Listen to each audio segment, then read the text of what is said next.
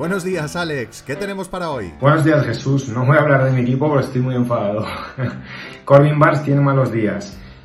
Importante, eh, Minnesota tiene que espabilar, está jugando muy por debajo de lo que se esperaba de ellos. Kenta Maeda tira, el año pasado estuvo espectacular, este año está jugando o teniendo muchos más problemas. La fórmula de Cleveland, pichó abridor, hoy Sibal, más bullpen, les está funcionando. Pero cuidado que en la central Kansas City juega ahí un partido contra Pittsburgh que va 11-11, está compitiendo muy bien Pittsburgh, muy por encima de lo esperado, pero Kansas City va líder de la central de la americana jugando un poco diferente, un equipo que juega más small ball, que tiene un bullpen muy bueno y que está sacando muchos partidos.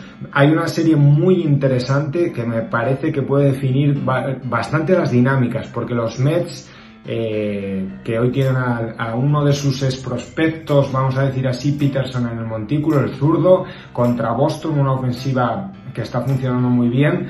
Realmente mm, podemos entender cuán de profunda es la rotación de los Mets, que puede ser una cosa que marque la diferencia en esa división que va a estar muy igualada. Y por parte de Boston es importante entender si Gary Richards, que es lo único que hasta ahora no le ha ido bien a Boston esta temporada, realmente es un pitcher competitivo que les puede ayudar eh, a lo largo del año. Y me gustaría acabar resaltando una cosita. Cuán buenos son los Dodgers. Hoy lanzan contra, juegan contra Cincinnati, anoche pierden un partido igualado, eh, no está bien Kenny Jansen, pero hoy tira Wilker Biller. Y sinceramente se puede argumentar que es el mejor pitcher de esa rotación. Pasen un buen día, se les quiere.